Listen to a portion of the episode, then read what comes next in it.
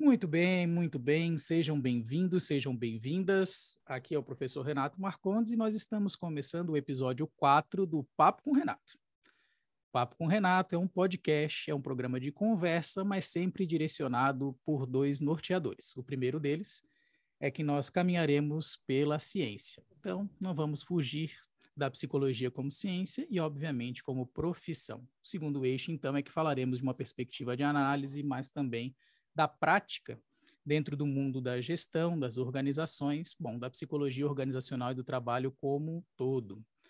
E eu hoje estou recebendo aqui uma grande amiga. Né? Eu não posso falar que ela é só uma convidada, mas ela é uma grande amiga, que é a Evelyn Vasconcelos. Olha, a Evelyn tem um currículo tão longo que eu vou ler. Ela possui doutorado, mestrado e graduação em psicologia pela UCDB. Ela atua como docente, supervisora de estágio e pesquisadora em psicologia. Ela coordena também cursos de pós-graduação Lato Senso em Psicologia Organizacional e do Trabalho, Avaliação e Perícia Psicológica e Psiquiatria e Saúde Mental, com ênfase em Humanidades Médicas, na Universidade Católica Dom Bosco, onde ela é professora. Tem experiência em Psicologia, Organizações e Trabalho, atuando principalmente em temas da área, como formação e atuação em POT. Aliás, eu acho que esse é um tema que nós podemos conversar, Evelyn, é atuação e formação. Aliás, é uma coisa que você conhece muito e muitos dos nossos ouvintes, obviamente, querem saber sobre gestão de pessoas e comportamento organizacional. Ela também é avaliadora ad hoc para autorização e reconhecimento de cursos, representando o Instituto Nacional de Estudos e Pesquisas Educacionais, o INEP, e também, assim como eu, é representante regional da SBPOT, Associação Brasileira de Psicologia Organizacional e do Trabalho, Evelyn, seja bem-vinda. Pode dar o teu oi aí para os nossos ouvintes. Ah, Renato, obrigada, obrigada pelo convite, obrigada pelo carinho. Eu digo que o Renato é sempre muito generoso comigo, né? E esse convite ele é diferente, ele não é só um convite de uma entrevista ou de um bate-papo, né? É a visita a um amigo querido, como ele já falou, eu acho que de ambas as partes, então isso faz muito bem para a gente, principalmente para discutir a pote, né? E aquilo que a gente vem desenvolvendo, vem fazendo. É um prazer estar aqui com você. Imagina. É... Bom, para mim já é um prazer estar aqui com você e tenho certeza que para as pessoas que ouvirão esse podcast também assim o será. E nós definimos aí como tema para nossa conversa de hoje, que na verdade é só um, um provocador, né? Aqui é o a papo é aberto, a conversa é livre, a gente pode falar sobre aquilo que pensarmos e acharmos. E, bom, e o papo é sobre a psicologia organizacional do trabalho em períodos de crise. A gente vive um momento pandêmico, não sabemos se é pós-pandêmico, pré-pandêmico, pandêmico ou qualquer coisa assim, porque a gente nunca sabe o que vai acontecer. Temos alguns indícios de que isto pode estar acabando, mas não sabemos exatamente se assim está. E, e Evelyn é uma pesquisadora sobre declínio organizacional, um tema que a gente pouco fala dentro dos contextos né, da, da, das universidades, deveríamos falar mais, e até por isso eu fiz questão de trazê-la aqui para a gente discutir esse tema. E aí eu vou começar provocando a Evelyn com uma pergunta. A POT tem, Evelyn, algum papel em períodos de crise? Ah, na minha opinião, muitos papéis, muitas atribuições. Né? Os desafios que vêm sendo impostos às organizações, aos trabalhadores, à sociedade de forma geral, né? frente à crise, são vários. E aí a gente pode perguntar o que o psicólogo pode fazer. Né? Eu preciso contribuir analisando os efeitos, as consequências, os desafios. Vamos colocar como exemplo aí o caso da pandemia, por exemplo, nas organizações, e identificando possibilidade de intervenção e de boas práticas para o momento atual e para o momento futuro. Né? A gente sempre discute muito aquilo que é, se fala muito de gestão estratégica. Né? Na minha opinião, gestão estratégica é você identificar essas necessidades e atuar de acordo com elas. Nós estamos iniciando 2022, Renato. É, eu não sei se diferente de 2021, mas com muitas suposições, muitas expectativas, pouca certeza sobre a dimensão do que foi a crise gerada né, pela pandemia do Covid é, para as organizações, para as pessoas, para a economia mundial. Nós até falamos naquele artigo os desafios impostos aos psicólogos gestores, que nós escrevemos, é, eu, Adriano e Dai, que a gente não tem um afastamento suficiente ainda para fazer essa análise. E essas consequências provocadas pela pandemia, pelo isolamento, é, trouxeram mudanças significativas para a população de forma geral. É, em decorrência do novo cenário, mudanças foram impostas, houveram interrupção de negócios, prejuízos às instituições, instituições até antigas, tradicionais, impacto severo sobre a cadeia produtiva, e você sabe disso, né? Você também fala do, da, da micro e da pequena empresa, quanto as micro e pequenas empresas têm que mudar as suas formas de, de produção, de atendimento ao público, é, de comercialização dos seus produtos, tudo isso num curtíssimo espaço de tempo. Acho que aderir ao home office, a maneira de cumprir os protocolos de segurança, Nunca as pessoas tiveram que exercitar tanto a resiliência e, e gerar, desenvolver novas competências de modo tão acelerado num período tão curto. E não dá para falar disso sem falar da psicologia organizacional do trabalho, sem falar da POT, daquilo que ela pode é, prover, né? daquilo que ela pode fazer por tudo isso, contribuir. Eu acredito muito nisso. Acho que, Evelyn, você está falando sobre a conjuntura né, que se estabelece. E talvez, né, para essas nossas gerações, nessas três, quatro gerações que vivem aí no ano de 2022, a gente nunca teve que lidar tanto com a incerteza. Exato. E a gente já sabia, eu costumo brincar, né, que existem três, apenas três certezas na vida: o medo, a morte e o imprevisto, né, e todo o resto é incerteza. Contudo, uma sensação que a gente tem de algumas certezas pelo nosso, pelo nosso histórico de vida acaba nos ajudando. Quando surge uma condição como essa, acaba se colocando uma condição psicológica de uma incerteza mesmo. Né? A cada vez que a gente ouve uma nova, uma nova cepa, uma, alguma coisa assim, tudo que passou nesses dois, dois anos e tanto, parece que volta para nós, né? E aí, como é que vai ser daqui para frente? Será que a gente volta? para dentro das nossas casas? Será que a gente continua esse processo de presencialidade? E, e eu acho que, a, de certa forma, os gestores tentam manejar isso, blindar algumas dessas condições, exercendo algumas imposições, né? Eu acho que a tentar lidar com a incerteza, às vezes a gente acaba fazendo isso, assim. Então, quando a gente fala de gestão, né, quais são as principais características que você verificou, né, com os teus alunos e com o teu trabalho nesse período da pandemia, na, no aspecto de gestão? Olha, Renato, toda vez que a gente fala de crise, como você bem destacou, você fala de um evento de imprevisibilidade, né? Então, eu entendo que isso é, faz com que a incerteza, a instabilidade vai emergir aí com mais força, né?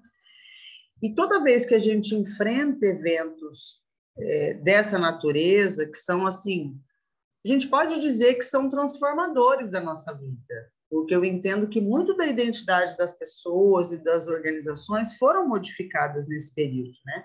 Eu não tenho uma pesquisa é, para comprovar isso, mas o meu feeling me mostra isso. Então, a, a ameaça, muitas vezes, ela é, se constitui como uma oportunidade para novas aprendizagens.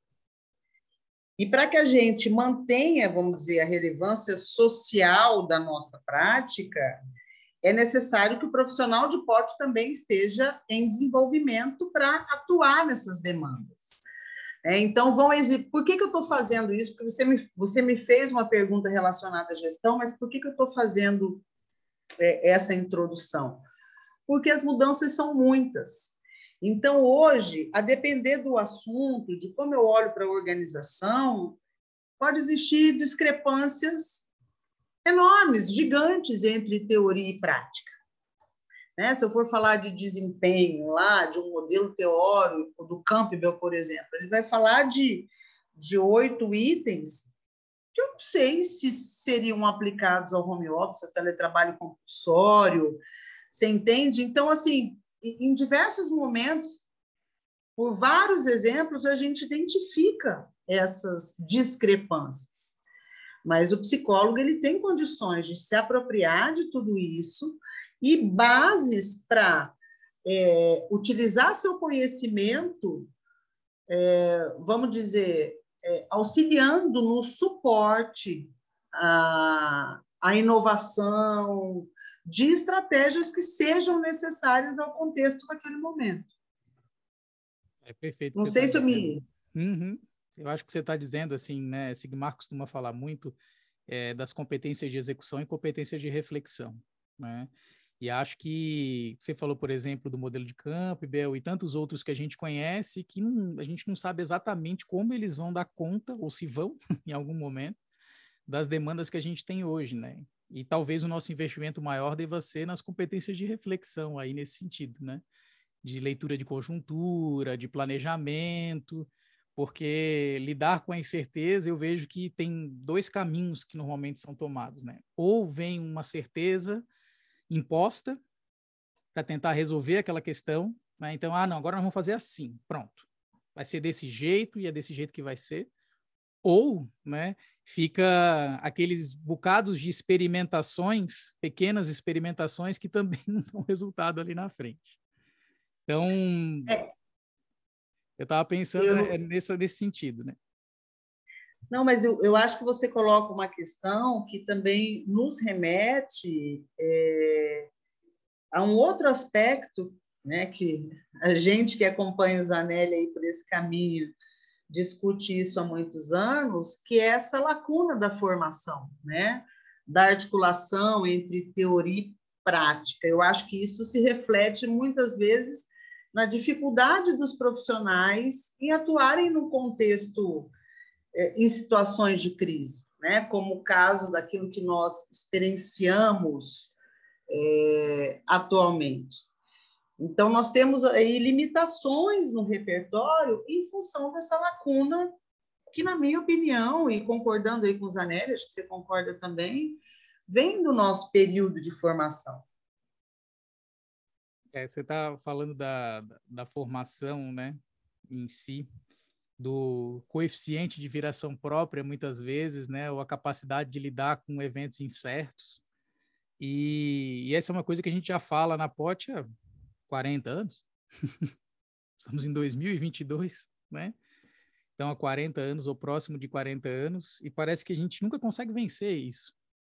Né? Eu não sei é, é, se a gente consegue vencer ou não consegue vencer, ou se dá para vencer de algum jeito isso, né? Ou se, ou se essa vitória depende mais é da luta do que de conseguir criar estratégias para fazer isso acontecer. Né? É, o que a gente vem discutindo, assim, é, quando nós escrevemos esse artigo, que é os desafios impostos a psicólogos gestores no momento do, é, primeira onda do Covid, foi um artigo bem interessante, porque nós utilizamos como método diários, né? Então, nós tínhamos diários, assim, dos sentimentos, das emoções, das atividades, daquilo que eles faziam. Então, você vê claramente, assim, a aproximação que eles tinham é, do evento, né? A ausência mesmo de conhecimento, de estratégia, de como lidar com aquilo, é, uma atitude muito mais reativa do que proativa, porque todo mundo sabia que aquilo estava chegando. A necessidade na nossa área de você ter uma delimitação legal do Estado, do município, da própria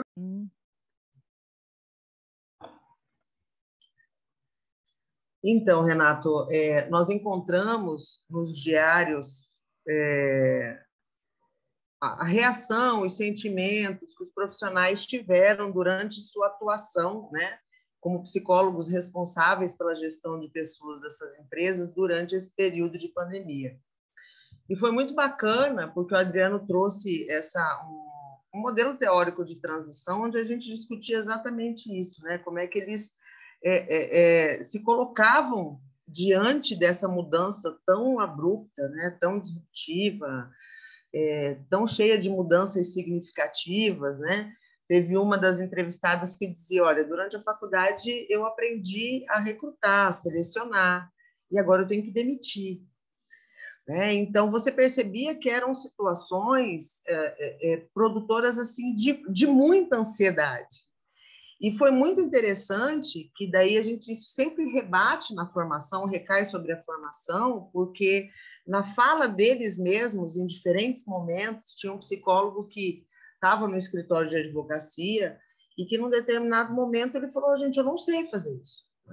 Eu sempre fiz presencialmente, eu não sei fazer dessa forma. Ou a nossa outra entrevistada, que de repente se colocou a, a, priorizar uma agenda de vacinação, de saúde, de informação que também é, de compra de máscara, né? Então situações assim muito muito diferentes daquilo que eles estavam acostumados. E eles buscaram todos eles é, o estudo, a supervisão, um curso. Então a gente percebe que essa ansiedade é, diante dessas mudanças, dessa crise, né? pelo menos no nosso estudo, ela também parece ser reduzida com a aprendizagem de novas competências, né? novas competências é, funcionais e sociais que vão sendo é, incorporadas a esses novos papéis ou essa nova característica de atuação, né? E assim, num tempo muito rápido, isso tinha que ser é, assumido, né? Então eles vão se ajustando, a gente percebe que os profissionais eles vão se ajustando, eles vão é, se sentindo mais adaptados na medida em que eles vão é, tendo o desenvolvimento de outras competências, de novas aprendizagens relacionadas àquele processo.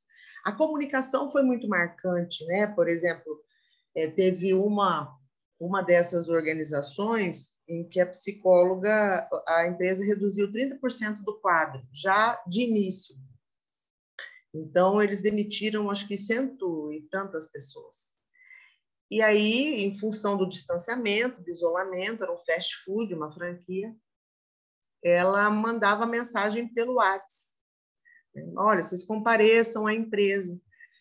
E, e essa informação né, se alastrou e, olha, se a empresa entrar em contato com você, é demissão. Então, ninguém respondia para nada, ninguém, qualquer pessoa que era contactada pela gestão de pessoas não respondia ao contato.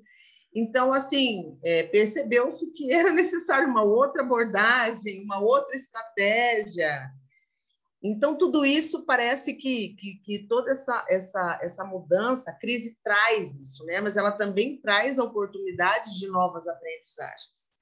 E ela impacta muito na natureza das nossas atividades. Né? E é, isso vai muito ao encontro daquilo que o Zanelli discutiu lá em 95, quando ele falava que nós, na docência, na sala de aula, nós precisávamos ensinar é, o, os estudantes a terem uma crítica reflexiva, né? Porque senão eles, ele somente seria capaz de repetir aquilo que ele viu alguém fazer. E hoje isso é mortal para qualquer profissional. É, não, não também só criticar. Sim, criticar e qual é a ação, qual é o modelo de intervenção, qual é a prática, de que forma eu atuo, você falou de uma crítica reflexiva, né? E eu acho que essa é uma coisa que a gente comenta bastante com os alunos para que ele não fique apenas um disparador de críticas em relação aos outros, né? o que está acontecendo no mundo, sei lá, um culpabilizador. Mas você falou aí da, que eles foram buscar informação, buscar estudar. Onde que eles foram buscar essa informação? Com quem eles foram buscar essa informação? Vocês têm esse... Você teve esse levantamento?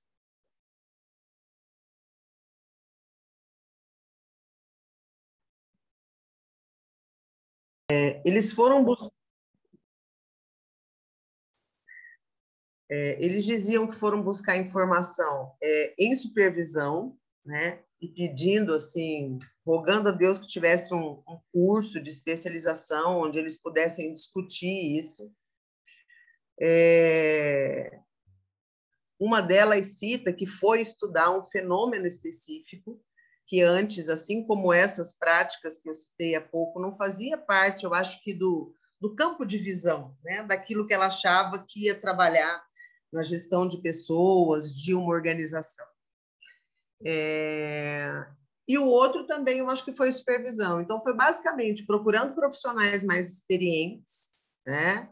É, buscando na literatura alguma informação sobre fenômenos específicos e buscando ali cursos específicos, mas todos os três casos relatam isso. Interessante pensar, né, que o profissional recém-formado ou mais jovem, que teoricamente estaria em maior contato com a tecnologia, acaba buscando um supervisor mais antigo para lidar com essa incerteza proveniente da tecnologia. É. Parece que a gente não está tão ultrapassado assim. Mesmo não dando tão. É, é, é, ela vai mediar isso, né? Ela é um instrumento, uma ferramenta. Na minha tese de doutorado mesmo, eu fiz os mapas cognitivos, né? E eu tinha uma aluna que trabalhava comigo que era excelente em tecnologia. E eu falava para ela o que que eu queria. Falo, Camila, eu quero isso, isso, isso, isso, isso. E ela fazia coisa acontecer, mas assim, a gente se complementava, né? Nesse sentido. Eu acho que a experiência com a, a, a, a facilidade tecnológica, né? com essa habilidade. É, eu vou até contar para vocês que estão nos ouvindo que assim, eu e Evelyn estamos passando por alguns percalços para conseguir dar conta do papo com o Renato hoje. Né? Vocês vão ver no vídeo, especialmente, que esse papo com o Renato tem duas partes, porque ontem eu tive de resolver alguns problemas e interrompi. Evelyn gentilmente retornou para conversar comigo e agora há pouco tempo tivemos um problema de internet. Né? Então, estamos lidando com os percalços que a tecnologia às vezes nos impõe, ou a, a falta de infraestrutura também, né? que nós vivenciamos em, em, boa parte, ou quase no Brasil como um todo, que também se coloca como anteparo para nós. Né? Eu, eu Mas, aproveitar... por outro lado, se não fosse isso, nós não poderíamos estar juntos, né? Você está num estado e eu no outro, então tem, tudo tem os dois lados, né? Essa é uma verdade, Evelyn. Eu acho que tudo nessa vida tem um lado bom e um lado ruim, né? E que bom que nós estamos aqui, como você disse, oportunizados pela tecnologia. Você estava falando sobre a, a sua tese de doutorado, e eu acho que o conhecimento que você produziu na tese e posteriormente pode nos ajudar a entender muito né, esses períodos de crise e as dificuldades que as empresas, as organizações em geral enfrentaram. Assim. Você quer falar um pouquinho para nós sobre como foi esse trabalho e, e também como isso né, impacta ou nos facilita, de alguma forma, a análise dos fenômenos que a gente encontra hoje na pandemia? Posso falar assim, é, a minha pesquisa foi com a FN3, né, Unidade de Fertilizantes Nitrogenados, aqui de Três Lagoas, Mato Grosso do Sul, é, que faria produção de amônia e outros produtos que são necessários para a produção de agrotóxico, o que potencializaria a agricultura do país, tendo em vista que as outras duas UFNs, uma, uma data de 72, eu acho que a outra de 75 ou 79, não me lembro bem. Então, assim, ela foi estrategicamente pensada aqui no Mato Grosso do Sul, pela fronteira, né? É, próximo de São Paulo, próximo do Paraná. E é uma imensidão, né? O investimento que se fez ali era um consórcio de empresas para construção, tinha empresa chinesa, os profissionais tinham, na época, um salário muito acima da média de mercado, tinham investimentos. Eu entrevistei engenheiros que foram duas vezes para a China para fazer curso, assim, experiências inimagináveis é, principalmente aqui no estado, né? Não é muito comum isso acontecer.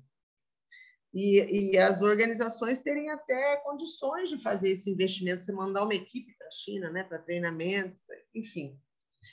É, E aí eu fui estudar como é que as pessoas viveram isso, porque existem algumas pesquisas de declínio, o declínio organizacional é muito, né, uma teoria muito estudada pela administração, algumas teorias estudadas pela administração, mas a gente tem uma ausência aí de agenda de saber de como, como as pessoas vivem esse processo. E aí nós dividimos isso em etapas, né? Como é que foi a pré-entrada, aquela expectativa que as pessoas tinham ali. E elas tinham uma imagem de que aquilo era uma obra da Petrobras, o que é a Petrobras, né? É, no imaginário dessas pessoas, eu acho que uma das maiores organizações do país, trabalhar na Petrobras vai mudar a minha vida, entrar nessa grande organização, isso promoveu um processo migratório, tanto que eu entrevistei nordestino, entrevistei sumato-grossense, entrevistei pessoas de vários estados que vieram para cá. E quando as pessoas entram nessa organização, elas confirmam essas crenças, né? Pré-ingresso. Elas confirmam e, e, e, e, destacam a questão do desenvolvimento da aprendizagem, né? Porque era uma tecnologia muito nova, é, processos de trabalho que antes é, não se conhecia, uma remuneração muito vantajosa em relação ao mercado, uma pessoa com nível médio, com segundo grau técnico, é, vamos dizer assim, ganhava na época 5, 6 mil reais. É, e, e, eu me despertei para isso fazendo exatamente seleção para empresas de engenharia e eu encontrava pessoas que tinham trabalhado nessa obra e diziam, né, não, pelo amor de Deus, quando isso parou, acabou com a minha vida, e eu, e eu comecei a me questionar como é que isso teria acontecido. E é interessante, assim, que a literatura internacional, ela fala muito da deterioração que esse tipo de, de fenômeno causa né, no grupo, as características dele, todas as características do declínio aparecem no relato do, das pessoas, a negligência de informação, a falta de comunicação, a ausência de, de material, de recursos, se vai se esvaindo, se esvaindo, até você chegar é, na crise financeira final, né? que aí a gente não vê como uma possibilidade de recuperação. Aí acabou. Mas durante esse processo, a literatura diz que tem muita tem possibilidade de recuperação é, dessa vulnerabilidade psicossocial, dessa debilidade econômica, a partir do investimento nas pessoas. Né? E, e, isso eu acredito que o psicólogo pode fazer, né? esse suporte psicossocial. É isso que a gente discute, isso que a gente é, fala muito, né? Como é que eu, eu, eu auxilio no, no mapeamento né, das, das necessidades, daquilo que está acontecendo, porque a gente quase não fala disso na formação, né, Renato? Você até estava falando que usou, que usa um artigo é, para discutir essas questões. Então, assim, como é que eu vou mapear esse cenário, prever impactos, identificar resistências, coisas já tão difíceis, né?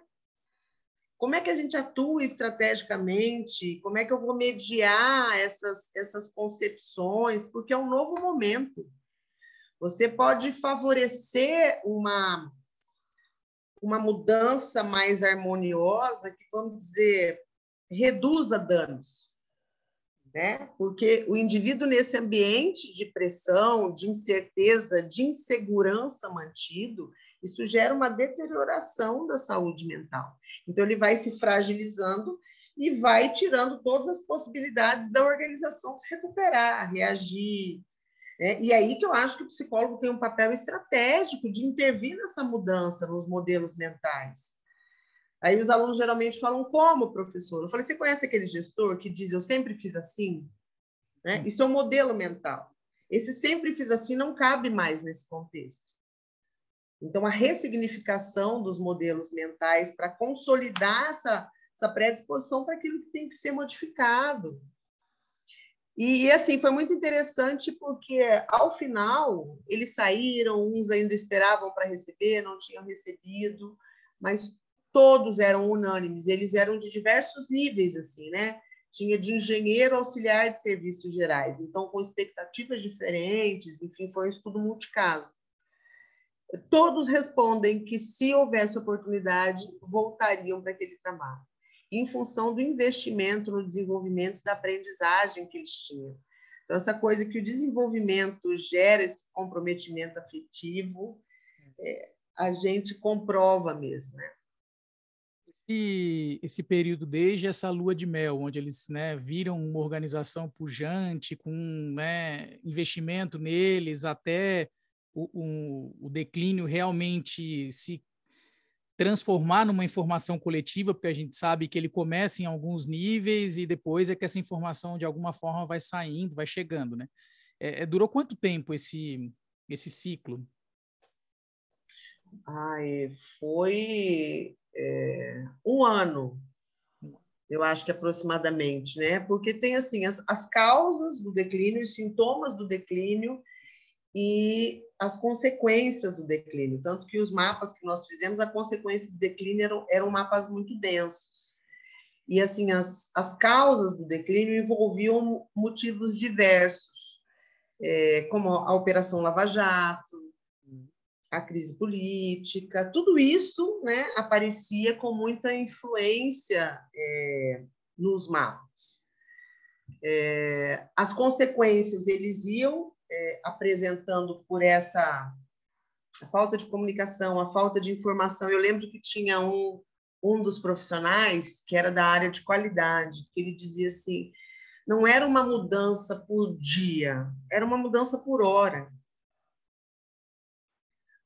Então, a gente agora sabia o que era para fazer, daqui um pouco não era mais para fazer. Né? Tiveram pessoas que saíram da empresa com a Polícia Federal. A Polícia Federal foi lá, interviu, colocou. Não, eles iam prender todo mundo. Então, você tinha. É, e o impacto que isso gerou no entorno. Né? Três Lagoas saiu do, do pódio lá, das cidades, estava entre as cidades que mais empregavam, foi para as cidades com um índice gigante de desemprego, porque muita gente não ia embora, não voltava para a sua cidade de origem, acreditando que ia reabrir, ia voltar, porque aquilo estava ligado a uma obra da Petrobras e aonde que uma obra da Petrobras ia parar. Então, foi assim, é, é, foi uma quebra de paradigma, né? uma mudança social muito grande, muito grande. Você vê, a Evelyn está falando sobre uma organização pública, né, um braço de uma grande organização pública, e, e geralmente os processos nas organizações públicas levam mais tempo né, para acontecer, mas esse aconteceu no período de um, de um ano. É, eu acho que uma coisa que, que quando eu conversei com algumas pessoas antes de, de, de vir falar com você sobre crise, sobre declínio, e de é muito e tem muito interesse dos nossos nossos ouvintes é acerca das emoções vividas pelos indivíduos no processo de perceber que a organização está em declínio, né? Você falou sobre o gerenciamento dos riscos psicossociais nesse período, da redução de danos, essa coisa toda. Mas assim, sobre as emoções relatadas dos indivíduos nesse período de declínio, assim, o que, que especialmente eles eles falaram ou o que que acontece com as pessoas? É a incerteza é a incerteza e a insegurança, que eu acho por isso que, que eu mantenho muito essa discussão, porque eu, é, é, eu entendo que isso faz parte de uma realidade meio que de todo brasileiro hoje. Né? A gente não tem certeza do amanhã, independente do segmento que você está. Nós, como trabalhadores, vamos dizer, contratados, os próprios empresários, né? Essa incerteza, essa insegurança, essa instabilidade, né, que tem aí o reflexo da, da, nossa economia, o impacto psicossocial de tudo isso, né, de você ter que, vamos lá, desarmar essa, essa, essa resistência, esse medo todo pela comunicação, é, mas tendo, colocando as pessoas, envolvendo as pessoas numa participação do hoje, sem muita condição de participar o futuro. Né? Então, assim, eu, eu entendo que, que, que, as lideranças, os processos de comunicação são fundamentais. A literatura ela vai, ela, ela vai ao encontro dessa discussão quando ela diz que é, empresas que têm lideranças que são mais suportivas né, e equipes, elas suportam melhor e elas sobrevivem mais às crises. Então, investir no desenvolvimento de pessoas, investir no desenvolvimento organizacional é fundamental para a sobrevivência nesses momentos. Parece que, no fim das contas, o que resta ali é, é um trabalho conjunto de tentar fazer aquilo acontecer utilizando outras maneiras que a gente não usava antes. Né? Isso. É, é, e, e, é, é bem interessante pensar nisso, né? Você falou sobre o contexto de incerteza que a gente vive como trabalhador hoje, é, e, claro, o empreendedor como um trabalhador que também o é, né? Vivendo esses momentos. E eu ficava pensando aqui, né? Sobre esse papel de concatenar, que é o que você falava antes, né? De reunir essas pessoas. Porque a gente vive um momento onde parece que nós estamos trabalhando para manter os nossos empregos. Uhum. E não trabalhando para desenvolver o melhor trabalho ou né, enfrentando os dilemas éticos, digamos, com uma certa né, nobreza ou algo assim. Parece que nós estamos o tempo inteiro correndo atrás de trabalhar para manter os nossos empregos. Isso, obviamente, envolve burocracia, envolve outras coisas assim. É, será que este momento histórico não retrata um declínio das organizações como um todo, nesse sentido do, do que a pessoa sente ao trabalhar? Eu não sei se é um declínio das organizações como um todo, né? O, de, o declínio é, na sua definição, mas eu entendo que é uma transformação. Eu acho que é um processo de transição de todos nós. É, tanto que a nossa atuação ela está muito pautada. É, quando você me perguntou inicialmente o que, que a gente pode fazer, eu falei a gente tem que fazer uma boa análise dessa realidade do que está acontecendo para identificar o que, que é possível é, eu ter como intervenção ou como prática, de que forma eu contribuo né, com a organização, com as pessoas. Porque só vai ser eficaz, eficiente, se, se tiver isso. Mas desde o alto escalão até aqui, a comunicação ela é fundamental no sentido de haver essa compreensão do que está acontecendo. Então, a, a, a, comunicação, a transparência, a autenticidade, eu acho que esses valores contribuem muito também. Né? São valores aí de, de, de organizações mais saudáveis, né? É, contribui para uma passagem de um, para um processo aí, vamos dizer, de recuperação. É, porque ele influencia na aceitação, né, na compreensão dos motivos daquela transição, daquela transformação, e, e gera engajamento. Né? Eu não estou sendo passado para trás, eu não estou sendo enganado. Você vê aí empresas que tiveram que reduzir os salários durante esse período e continuaram um nível bom de engajamento, de satisfação. Empresas que não produziram continuaram. O que, que elas fizeram? Elas focaram em gente, elas focaram nas pessoas. É, então, eu, eu, entendo que existe esse espaço gigante de atuação do psicólogo, mas que precisa, a gente precisa se apropriar dele. Olha, Evelyn, você falou uma coisa fundamental, que a gente precisa se apropriar dele, né? Eu acho que tantos espaços na psicologia como um todo, né, e na POT também, estão colocados para nós e a gente não se apropria desses espaços, assim. Para que o psicólogo organizacional do trabalho possa estar nesses lugares, o que, que falta para nós? Eu acho que falta é você você discutir isso naquele artigo seu de mestrado, né? Acho que falta um posicionamento mais estratégico, mais articulado. É, não adianta eu, eu saber só de psicologia, né? Eu preciso estar antenada no mercado, saber de negócio. Eu entendo que o contexto nunca foi tão importante como é agora. Nós nunca demos tanta atenção ao contexto, essas mudanças contextuais como agora. E saber o que, que eu faço com isso, porque o contexto é importante, é, mas eu preciso vir depurando, depurando até chegar no fenômeno psicológico, que é minha área de conhecimento e dialogar com os outros profissionais que estão ali. Então, acho que falta essa. E aí a gente, de novo, recai nas competências, recai na formação. É...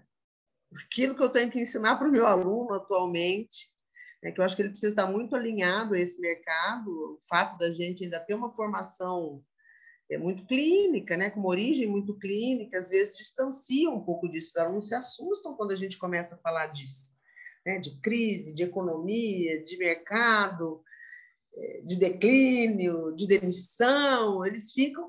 Eu, eu nunca vou esquecer a Gabizinha, que você conheceu também, que falou para mim, professor, o que, que eu vou fazer com a pessoa em situação de desemprego? Eu vou arrumar emprego para ela? Então, é mais ou menos assim, se apropriar. Isso é o desenvolvimento de competências para.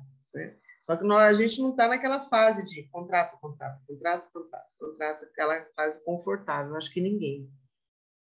Olha só, né? A Evelyn está falando sobre as questões de formação e, obviamente, uma das melhores supervisoras de estágio que eu já conheci. A gente fala com os estagiários que estiveram com ela e a gente vê a capacidade dessa compreensão mesmo do contexto das coisas que estão acontecendo. Não é? é acho que essa história de que a gente tem que estar tá vinculado aos livros de psicologia, né? É, e só aos livros de psicologia me parece algo que já ficou para trás. Né? Intervir nas organizações é intervir num conjunto de pessoas que está o tempo inteiro se modificando, influenciado também pelo contexto político de um país, por exemplo. Né? Eu acho que é, é, fugir dessa realidade está totalmente fora do que é capaz de se fazer. É, exato. É, Exatamente. É. Não, eu só queria concordar com você. Eu acho que diz muito sobre a nossa identidade profissional isso que você está colocando. Uhum.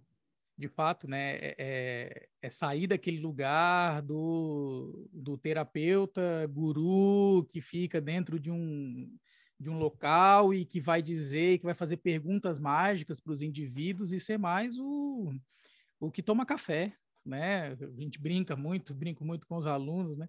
É, como é que se faz? Pode, você toma café. Mas tomar café para ficar animado? Não, você vai tomar café com as pessoas, né? Você vai estar próximo delas, você vai ouvi-las, né? E eu acho que, que, inclusive, o advento do todo o trabalho do Zanelli com relação aos fatores psicossociais relacionados ao trabalho, eu acho que isso veio, veio como uma alternativa né, para um caminho de intervenção que vai ouvir as pessoas. Né?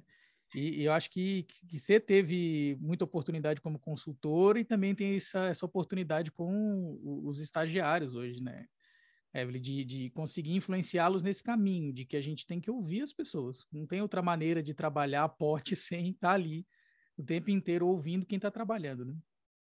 É, e, eu, e eu entendo o que você está dizendo assim, é uma compreensão necessária ao profissional de psicologia, né? Porque a, a, a nossa identidade profissional ela está relacionada a isso, a, a, relação que se tem com o meio social, com a organização, onde ela está inserida, com a realidade social dessa organização, a forma como ela é construída, com os processos de interação. Então, quando você fala dessa do tomar o café é a minha habilidade comunicativa, a minha habilidade relacional. E nunca se deu tanta atenção à saúde no contexto organizacional. É, eu lembro que a gente fazia estágio aqui, ou mesmo quando você ia vender algum produto, algum serviço, era isso aqui. Hoje já não é assim. Mas quando é, é, começou essa crise toda, né, que ela não é de agora, a pandemia também deu uma acelerada aí, é, na crise, piorou, piorou algumas questões, mas a crise já vinha se instituindo. Eu lembro que eu tinha alguns estagiários que eram procurados nos contextos organizacionais e, ah, professora, eu fui procurada por um... houve demissão é, e essa pessoa da área de tecnologia assumiu o cargo de gestor. Ah, ok. E ele veio falar comigo por que, que ele veio falar com você? Né? Então, a gente precisa entender que todo sofrimento ele tem que ser acolhido. O ambiente organizacional é também um ambiente de acolhimento. Não é um ambiente de terapia, mas é um ambiente de acolhimento. E aí ele veio dizer que ele tem muita dificuldade em ser gestor é, e que ele tá, tá difícil para ele. Né? Ah, falou, falou. Eu falei, o que, você disse para ele? Eu falei para ele para terapia. Eu falei, gente, pelo amor de Deus, né? A gente fica cinco anos é, é, é, a empresa precisa olhar para isso, nós precisamos buscar um plano de carreira, né, rever esse plano de desenvolvimento individual dessa pessoa. Dessa forma, não vai bem. Então, acolhe esse sofrimento, identifica qual é a demanda e vamos encaminhar. Isso é saúde também. É, num hospital, a mesma coisa. Uma outra aluna que recebeu uma técnica de enfermagem cheia de questões. O que, é que você fez com ela? Mandei para terapia. Por quê, meu Deus? Né? Então, eu entendo que isso é muito assim: está com problema? Vai para terapia. Está com problema? Vai para terapia. E não, eu passo a maior parte do tempo no meu trabalho e a gente persiste nessa, nesse papel de culpabilização do indivíduo Exato. das organizações, do seu trabalho. Exato, né? exato. É, é, é, parece que a gente fala tanto, e escreve tanto, e procura tanto explicar que o papel da POT está muito diferente, né? Nesse sentido, mas eu acho que de alguma forma também tem uma série de informações que vêm para culpabilizar ainda mais, né? Eu, você estava falando sobre né, essas experiências dos estagiários e eu estava pensando sobre como essas estratégias pragmatistas, esses conjuntos prontos que chegam para nós com nomes em, em, inglês ou qualquer outra língua ou siglas, etc., né, entraram nas organizações para tentar, não sei se dar conta, mas pelo menos responder né, a esse, essa busca das pessoas com relação à saúde relacionada ao trabalho, né, olhar para isso. E parece que surgiu um pacote de coisas assim desconectadas de oportunidades, né? De ouvir as pessoas, né? Um, um, um pragmatismo mesmo no sentido de ah, pega aqui uma solução pronta, põe aí e, e faz funcionar. Né? Então, assim, como é que fica a cabeça do nosso estudante de psicologia? E eu vou perguntar para você, como grande supervisora que é, como fica a cabeça do nosso estudante de psicologia que, por um lado, nos escuta, eu, você, tantos outros, dizerem: olha, o trabalho é artesanal, você precisa ouvir as pessoas, né? Você precisa tomar café com elas, você tem que saber o que está acontecendo com elas por elas, né? E, e essas soluções mágicas que vêm, ah, aplica isso que dá certo, essa metodologia aqui é que resolve. Não, veio dos Estados Unidos, veio, ah, deu certo na empresa do fulano. Como é que fica a cabecinha, né, de um estudante no fim do curso, um recém-formado, encontrando esses dois lugares, né? O trabalho artesanal e a pancada da solução mágica. O que, que você vem ouvindo sobre isso? Assim? É, eu tenho assim o privilégio de ter, em média, 30% dos meus alunos acabam ficando nas organizações, né? São absorvidos pelo mercado de trabalho. E principalmente no ano passado, que a gente ainda estava nesse modelo, tinha estágio presencial, estágio híbrido, estágio remoto, nós fizemos uma avaliação e nós vimos ali que eles identificam sim o desenvolvimento de competências, né? Das competências que a Sociedade Brasileira de Psicologia Organizacional do Trabalho define como essenciais para a atuação em POT. Mas você vê os alunos é, se deparando com condutas profissionais é, que fazem esse, esse choque. Então, eu, eu, tive muitos alunos que diziam assim, professora, mas parece que a, é, é, que a profissional não sabe disso, né? É, e eu digo para eles que a, a organização é um laboratório, a gente tem que agradecer porque ela se dispõe a isso. Então, se a gente não aprende o que fazer, a gente aprende o que não fazer. Por exemplo, é, uma, uma organização de tecnologia que foi para o home office e a psicóloga falava que ela queria, que era para estagiária providenciar um instrumento de avaliação de qualidade de vida. Eu falei, gente, mas vamos pensar qualidade de vida no trabalho, pura e simplesmente? Será que não é qualidade de vida no teletrabalho? Todo mundo em home office, é uma empresa de tecnologia, não é uma outra situação. Fizeram uma avaliação que deu uma demanda cognitiva no trabalho gigantesca.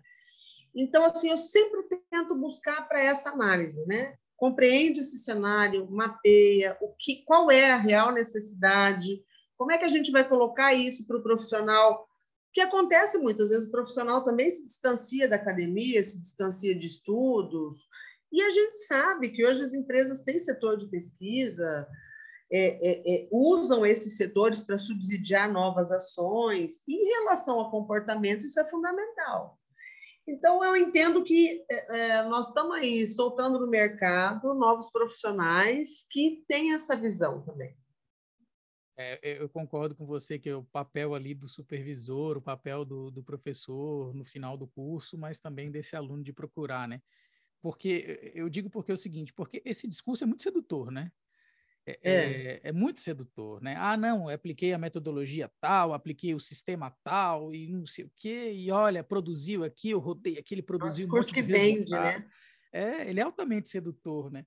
E aí você está falando de uma coisa muito importante, que é como que a gente consegue blindar ou ajudar esse estudante, né, esse, ou esse profissional a, a, a, se blindar e a lidar, inclusive, com essas imposições, né? Porque normalmente ela vem como uma coisa assim, olha, nós descobrimos a roda e vamos colocar aqui. Né? E, e o estudante tem que lidar com isso. É, é, é legal você estar tá falando sobre essa, esse, essa maneira de, de chegar, olha, vê, por que, que você fez isso? É, por que, que você falou terapia de qualquer jeito, né? Como você disse anteriormente. Pelo amor de Deus, né? É, tem uma certa. Os psicólogos vão me xingar aqui, né? Mas tem um, também um certo fetiche de que a resolução de todos os problemas do mundo está numa sala de um psicólogo, né? como se isso resolvesse todos os problemas do mundo. É, o, o Zanelli escreve isso, no, no, acho que no artigo que ele tem com, com o Virgílio, que ele fala uhum. que nós estamos no momento que você precisa, é, sim, né, de ações que vão além da terapia é, remediadora, né? É, então, a gente não descarta isso. Eu só entendo que existe um espaço na organização para que saúde seja desenvolvida. Fazer gestão bem feita, fazer saúde. É. E, e, e identificar quais são as necessidades, porque a organização fala. Então, quais são as necessidades ali? De que forma a gente pode prover? É. O Sigmar fala isso, né? Você que é orientando o Sigmar, ele fala quando você faz um treinamento, você impacta diretamente no projeto de vida da pessoa, você tem um impacto social, então nós vamos muito além daquilo que está sendo ensinado naquele contexto organizacional. Então, acho que ter essa dimensão, né, da nossa atuação. Eu acho que uma coisa que, inclusive, incentiva muitos estudantes de psicologia a irem para a POT é o impacto a, a reverberação que cada ação que nós temos dentro da organização tem na vida daquelas pessoas que estão ali trabalhando, daquela comunidade que está no entorno, daqueles clientes que vão receber o serviço, das famílias, das próprias pessoas que trabalham lá.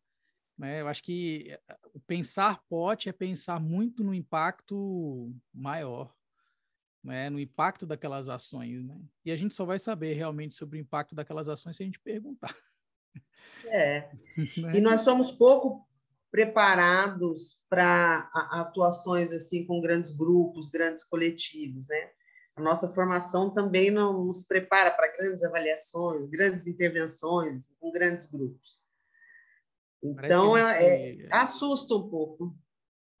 Parece que assim a gente continua ainda é, insistindo na ideia de uma intervenção individual, individual, individual, individual, e tentando adaptar isso a outros contextos que não aceitam esse caminho de uma intervenção individual, porque não é isso que precisa ser feito ali. Exatamente. Né? Pô, a gente tem aí, de, desde o início da POT no Brasil, uns 40 anos, mais ou menos, né, dos primeiros textos lá, e, e a gente ainda continua insistindo nessa estratégia individual. Eu, eu fico pensando, né? Onde que a gente consegue ensinar a olhar de outra forma. Você está falando alguns caminhos, né? Eu já falei de alguns aqui também, de sair desse cabresto de uma visão individual, culpabilizadora, e tentar entender efetivamente a organização como um fenômeno social. Não é? é realmente ser psicólogo organizacional, né? trabalhar nos fatores psicossociais, trabalhar nos fenômenos psicossociais das organizações e não ficar esse caminho, né? É, é, sobre o declínio, sobre organizações em declínio, né? Que intervenções que a gente tem, que você conhece, que você pode nos dizer que fogem desse caminho é, culpabilizador, individualista? Eu acho que é a ampliação dessas ações psicossociais mesmo, né? Mas quando a gente fala de é, eu às vezes fico meio assim receosa de falar ações específicas, porque isso demanda um mapeamento, né, Renato? Uma identificação de, é, das resistências, da, da, dinâmica organizacional, dos objetivos, né, da compreensão é, de quais são as propostas que a gente é, vai desenvolver. Mas eu entendo que, assim, os aspectos psicossociais é, com esse fenômeno, eles precisam ser desenvolvidos, monitorados, de acordo com as proposições da gestão. Né? Então, aonde que a gente pode chegar? Onde nós podemos contribuir para que as pessoas cheguem até lá? E isso precisa ser monitorado com uma constância muito maior, porque né, nós estamos num ambiente instável ali, né, incerto, então, a gente precisa ir fazendo essa gestão também dos, dos processos, das ações. É, você está falando de uma, de uma intervenção que exige também uma postura do profissional de psicologia de sair desse perfil reativo, passivo, operacional, né, algo que, bom, a gente já fala também nos mesmos 40 anos, provavelmente, né, sobre, sobre esse papel, assim. É, como, Evelyn, que um profissional de psicologia, que posturas que ele deve adotar, sem nenhum tipo de deontologia, mas assim, considerando a tua experiência, o que você já conhece, para sair desse papel passivo, reativo, que a gente encontra tantas vezes dos nossos profissionais da POT? Eu acho que a primeira coisa é a gente saber fazer um bom diagnóstico, né? Um bom diagnóstico, um bom mapeamento, identificar quais são as características da organização. Por mais que a gente tenha pouco tempo, você precisa minimamente conhecer qual é essa situação. Né? Ter, você precisa ter um trabalho de base. Então, essa coisa que, que também o Zanelli discutia se mantém muito. Você chega na empresa, eles dizem que a necessidade é essa, que é urgente, sai todo mundo fazendo. Não dá. Né? Não dá. Então, eu acho que um bom diagnóstico ele é fundamental. Depois do diagnóstico, no momento de crise, especialmente, você vai atender tudo? Claro que não. Óbvio que não, né? Mas você precisa ter uma, uma, uma definição, uma tomada de decisão a partir de alguns critérios, isso junto com a organização, por isso que você também tem níveis de intervenção, você está aqui com a diretoria, o que, que é prioridade? O que, que nesse momento, né, psicossocialmente falando, nos dá mais suporte para avançarmos, para revermos, para mudarmos, né? É, que são as necessidades, vamos dizer, no momento de transição, de transformação e de crise. Eu dei supervisão para uma menina que estava no hospital no semestre passado que estava virado de ponta cabeça, né? E ela dizia assim, professora, por onde eu começo? Eu falei, você sozinha não começa por lugar nenhum precisa existir um senso de urgência, né? Um senso de urgência para que a crise seja administrada. É, e aí vem o trabalho do psicólogo também em níveis hierárquicos superiores para colocar essas posições e essas possibilidades. Não sei se eu consegui me fazer entender, Renato, se eu consegui é, explicar, mas eu vejo assim, eu acho que a partir dessa identificação, quais são as prioridades, né? Criado o senso de urgência, quais são as prioridades, de que forma isso vai ser trabalhado, de que forma isso vai ser monitorado, porque ele tem que ter um monitoramento muito constante, muito próximo, para saber das consequências e dos impactos disso. Se a coisa não está boa, dependendo do que você coloca, né? Então, eu entendo que é isso. E aí, criar indicadores e acompanhando isso tudo. É uma outra questão, né? As pessoas dizem, a gente não tem como medir isso. Tem sim, a gente precisa entender o que, que você faz, o que, que você está fazendo, o que, que você está buscando para você poder medir bem. Você falou de coisas muito importantes, Evelyn, né? Falou sobre a, o profissionalismo que envolve ser psicólogo organizacional do trabalho e desenvolver um bom diagnóstico em estabelecer indicadores, de saber medir, de saber ter esse senso de urgência para localizar prioridades a partir do que está acontecendo e de saber comunicar-se sobre essas prioridades, estabelecer alianças estratégicas para que isso possa acontecer. Né? Exatamente. Acho que é uma coisa que a gente já conhece de muito tempo e tenta sempre ensinar isso. Né? Então, você falou de três coisas fundamentais, né? Um diagnóstico bem feito, que é um processo de investigação, né? Às vezes, o, o, o, às vezes a gente entra nas organizações, eu falo a gente, como né, psicólogos organizacionais do trabalho, e esquece do papel de investigação. Né? Acaba sendo soterrado por um bocado de, de, de pedidos, de, né, de solicitações, e esquece desse papel de investigação dos fatores. Né? Fica muito ali naquilo que é é, talvez só urgente, não aquilo que é necessário ser feito, e acaba transformando, né, criando novas urgências ainda porque não não está olhando efetivamente para aquilo que produz aquelas urgências, né? E, e, você falou desde o começo sobre essas competências de comunicação, e eu acho que essa é uma coisa que a gente deve investir bastante. Né? Eu costumo dizer para os meus alunos assim: ó, ser psicólogo em 2022 implica diretamente em saber falar de psicologia né? em saber dizer para as pessoas o que, que você faz e o que, que você pode fazer por elas. Né?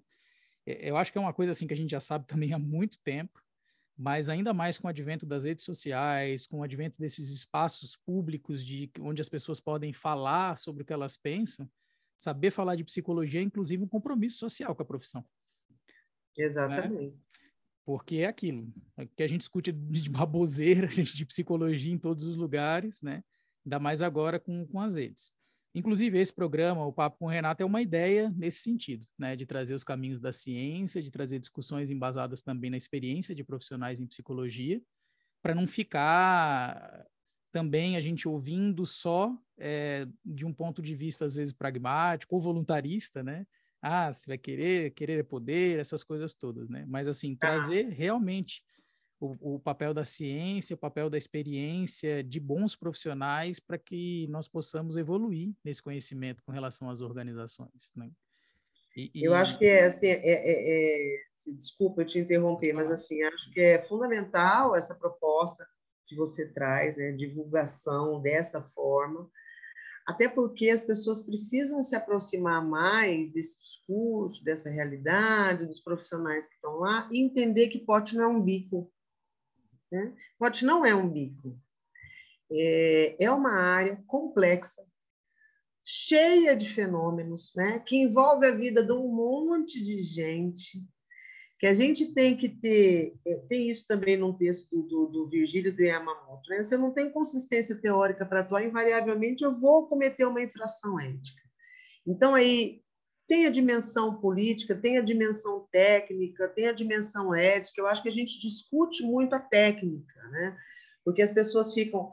É, qual, qual o teste que você usa, qual a, a, técnica que você usa, e essa dimensão política, história, cultura, como é que, ela é fundamental nesse processo. Né? Então, assim, conhecer um pouco mais dessa realidade. É... Esses dias eu recebi, na semana passada, eu recebi uma, a mensagem de um aluno dizendo assim: Oi, Pro. Falei: Oi. Pro, eu vou fazer um mapeamento de competências numa empresa aí, de uns trabalhadores e depois eu vou fazer o desenvolvimento com roleplay. Falei, bacana. Ele falou, então eu quero fazer um mapeamento de competência, mas eu não tenho muito, muita grana, né? Você pode me dizer qual teste eu uso? Falei, mas meu Deus do céu, né? Eu falei, não eu, não, eu não tenho como te dizer isso, porque tem outros procedimentos que precisam ser cumpridos até a gente chegar no instrumento que eu vou utilizar. Né? Que é aquela coisa, gente, que fenômeno é esse? Como é que eu extraio o objeto desse fenômeno? Como é que eu recorto? Então, assim, é, ainda é tratada de uma forma muito simplista, como é, não estou desqualificando a pessoa que me perguntou, mas assim, todo mundo pode fazer. Não, eu faço, eu faço clínica, faço organizacional, faço. Não, demanda estudo, demanda prática, supervisão, experiência, é trabalhoso, é, até paga, paga bem, paga, mas é bem trabalhoso, né? E é a sua responsabilidade bateu lá, relatório, assinou, você responde por isso aí. E às vezes, só que às vezes a sociedade ainda não sabe tudo que a gente pode fazer. E nós temos um espaço danado pela frente para desbravar, assim, na, na, minha, na minha opinião. Né? Você sempre coloca esse ponto de vista da oportunidade, né? E eu acho que esse espaço que a gente tem para desbravar é uma oportunidade gigante, né?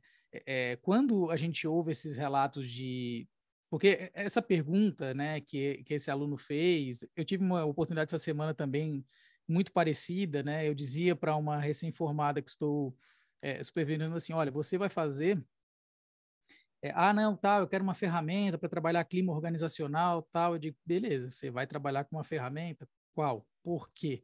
Por que clima? Né? Aquela coisa toda. E eu dizia para ela assim, para uma coleta de dados, dentro de uma organização, é muito mais importante que você consiga sensibilizar as pessoas para que elas respondam efetivamente aquilo que elas sentem, aquilo que elas pensam, do que ter os dados rápidos. Né? Às vezes é uma coisa assim que a gente é, é, pensar ah, que bom, todo mundo respondeu. Ué, mas qual a qualidade dessas respostas, né? Elas revelam ou elas mascaram? Porque não adianta elas mascararem, né? a gente vai fazer um trabalho em cima de uma, uma coisa que nem que não existe, né? Uma ficção. E muito legal Exato. você estar falando isso, Evelyn. Eu acho que essa dimensão política é muito importante, né? Essa dimensão da história, da cultura da organização, para a gente não ficar um reprodutor de técnicas, né? Nesse, nesse operacional. É. E, e é muito interessante, porque quando a gente se torna capaz de comunicar isso, esta cara, essa representação que tem dentro da organização de que nós somos operacionais começa a mudar. Não é? Você sabe disso como profissional, você sabe disso como supervisora, né? Eu acho que grande parte das pessoas que estão nos ouvindo também sabem disso. Mas quando você muda essa forma de comunicação, as pessoas já começam a te olhar diferente. Falar, olha, esse cara está falando uma coisa que eu nunca ouvi aqui, né? Quantos relatos, né, Evelyn? Quantos, quantos? É... Tem história, né, Renatinha? Tem história.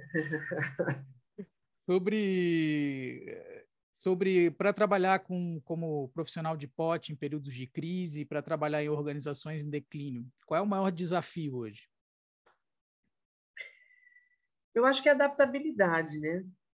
Você se adaptar. Até quando você falava ali das avaliações, é, eu penso muito assim, eu, eu volto na questão do contexto, né? Se faz sentido aquilo, que é o que você estava dizendo nessa variação.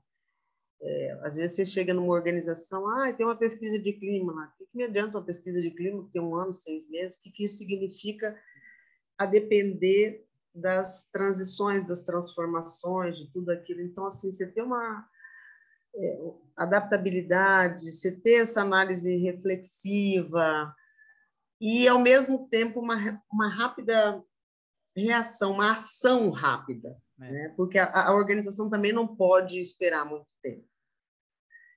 Então, eu acho que é fundamental. E ser muito resiliente, né? Muito é. resiliente. Tem coisas que nós vamos enfrentar. É, é eu costumo brincar com os alunos assim: olha, é, se você acha que as coisas vão sair como está é, tá desenhado lá no planejamento estratégico, se as coisas vão se os cargos vão ser realizados de acordo com a descrição ou com o plano de cargos que está lá, você não estudou psicologia, né? Você estudou uma administração bem gerencialista, inclusive, né? Você não estudou psicologia, porque as coisas se dão nas relações entre as pessoas. E achar que isso é um erro organizacional é achar que as pessoas são um erro. É, exato. Né? elas são o que elas são, nós somos o que nós somos, né? E ignorar esta parte toda social, emocional, relacional, é, é não fazer psicologia, aliás. É. Eu acho que essa, essa competência, assim, essa habilidade comunicativa e relacional, você já falou bastante sobre isso, né? Isso é fundamental. E relacional em diversos níveis, né? A organização ela é muito cheia de hierarquia, e eu preciso aprender a transitar em todos os níveis. Que legal que você está dizendo, Evelyn. É, Para uma fase mais, mais final do nosso, do nosso bate-papo, é, se você pudesse deixar um recado para os nossos estudantes que estão seguindo o caminho da POT, ou para os nossos profissionais de POT que vão trabalhar em organizações em situação de crise, como a gente vive em quase todas, né? Ou em muitas delas nesse momento, que recado que você deixaria para esses meninos aí? não tenham medo, né? Acho que tenham cautela. A cautela é fundamental para um bom trabalho o resto da nossa vida. Eu sou cautelosa, acho que você também, somos cautelosos na nossa atuação. Mas medo não. É, acho que o conhecimento é fundamental, mas o saber fazer Então, a prática, eu acho que os estágios fazem toda a diferença, toda. Eu vejo as ações profissionais, às vezes, no mercado, no estado, na região. Eu falo, pô, esse fez estágio, esse não fez. Então, o tempo que se ganha né, nessa análise. É, entendo que a supervisão é fundamental, é fundamental para te ajudar a refletir sobre essas coisas, né? É, é olhar coisas assim, você ter um profissional ali que, além de experiência, tem um afastamento daquela situação na qual você está envolvido, porque às vezes você tem que tomar decisões sérias, né? Eu já dei supervisão para uma aluna que falou: Olha, eu estou te procurando porque eu não sei se eu continuo com essa cliente ou se eu mando ela embora, né? E, e, então, eu acho que são coisas assim: não ter medo, ter cautela, ser responsável, né? investir no conhecimento, mas investir na prática também. A, a, nossa área ela, ela, ela dá isso também, né? ela provê isso. Ah, tem um treinamento, você quer fazer? Faço. Ah, tem uma palestra, você quer fazer? Faço. Ah, nós vamos divulgar uma ferramenta ali que o setor vai usar, você quer conhecer? Quero. É, essa curiosidade, esse interesse, porque o trabalho é o ponto-chave de tudo, né? Então, você precisa conhecer como as pessoas trabalham, as ferramentas de trabalho, como é que tudo isso acontece e, e, e, ter um profissional ali te acompanhando de início, né? A gente tem até hoje, né? Mas, assim, ter um profissional que possa trocar com você, refletir com você, eu acho que faz toda a diferença na qualidade de trabalho que você apresenta para a organização. Você colocou coisas assim, são pérolas, Evelyn, é isso mesmo, né? É, é eu, eu costumo dizer para os alunos assim, olha, é, você só vai aprender a trabalhar trabalhando. Não tem jeito, não. Né? E, e você só vai aprender a lidar com problemas no fogo. Ninguém aprende a lidar com problemas sem estar no fogo, sem estar lá, né? E, e, por isso a grande preocupação de que os alunos façam efetivamente estágio e que procurem campos de estágio, né? É, a gente vê muitas vezes acontecendo campos que não favorecem muito, mas ainda assim é importante para aquele estudante que ele aprenda que tem lugares que não vão favorecer, né? Mas a gente só aprende a se sentir trabalhador trabalhando. Não tem muito jeito, não. É isso aí. Já deu para ver que nós amamos o que nós fazemos. Né? É, olha, é, é, amamos o que fazemos, amamos essa conversa. Né? É, também adorei, Renato. Obrigada, viu? Imagina. É, eu que, que te agradeço pela disponibilidade de, com todas as intempéries que nós tivemos no meio do caminho, de estar aqui. Dois dias, né? Dois dias tentando. Exato. E olha que deu certo. Eu acho que, que deixamos, você deixou muitas coisas importantes para que nossos estudantes em psicologia, os nossos profissionais que vão trabalhar nas organizações em crise, mas também em qualquer outra, em qualquer outro momento das organizações, na verdade. Acho que deixou, deixou, você deixou aprendizagens fundamentais para nós aqui. A tua experiência como consultora, como supervisora, como docente, aponta muitos caminhos, né? E também coloca muitos alertas para gerar essa cautela, essa prudência que tanto você falou na fase final. Você quer deixar? É um... só complementando, especialmente para as empresas, para as organizações, porque é, é, o recado é: vale a pena ter um psicólogo, vale a pena investir em psicologia nas organizações, mesmo que o momento atual seja difícil, seja de crise. Agora veja bem, né, o perfil desse profissional, tipo de profissional que você quer. Se você quer um operacional, você vai ter um operacional, um reprodutor de técnicas, um aplicador de teste, enfim. Mas você pode ter um profissional que faz a diferença. Então, acho que vale a pena. É aquela coisa, né, Evelyn? Vale tanto a pena, tanto a pena, que quando nós trabalhamos mais contentes, mais felizes, trabalhamos num lugar onde a gente se relaciona bem, se sente bem, a gente trabalha melhor. Com certeza. Eu não Com tenho o que dizer. Eu acho que essa é uma coisa, inclusive, que todos nós, como trabalhadores, outros profissionais que estão ouvindo o, o papo com o Renato, devem pensar. Se o ambiente de trabalho nos favorece, se nos é agradável, se é gostoso estar ali, e se, obviamente, o que a gente precisa para trabalhar está presente, a gente trabalha melhor, a gente trabalha mais, a gente se engaja, se compromete, né?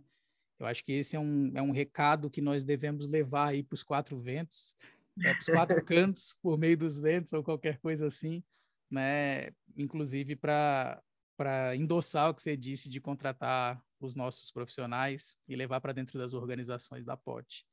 Você quer deixar um recado final aí para os nossos ouvintes, Evelyn? Não, quero só agradecer, dizer que eu estou à disposição, né? Se houver alguma dúvida em relação a qualquer questão que foi colocada, mas agradecer muito os contatos, se você quiser, para eles, por onde eles te encontram. Bom, na página da universidade encontra meu e-mail, meu contato, acho que é o lugar mais fácil, né?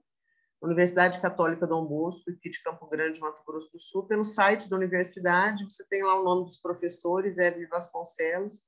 Ele vai te dar o meu e-mail, que é rf6967.cdb.br.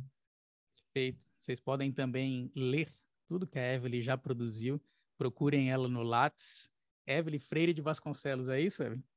Isso, exato. Então procurem o Lattes também da Evelyn e leiam os trabalhos que ela produz, que são é, é, grandes aprendizagens, né? Cada vez que a gente lê, são coisas novas que a gente aprende com, com a Evelyn. Evelyn, muito obrigado. Te agradeço pela Obrigada presença, você, por toda a disponibilidade aí, pela parceria de tanto tempo. E, bom, esse foi o papo com o Renato, com a Evelyn Vasconcelos. Nós conversamos sobre a atuação da POT em organizações em períodos de crise.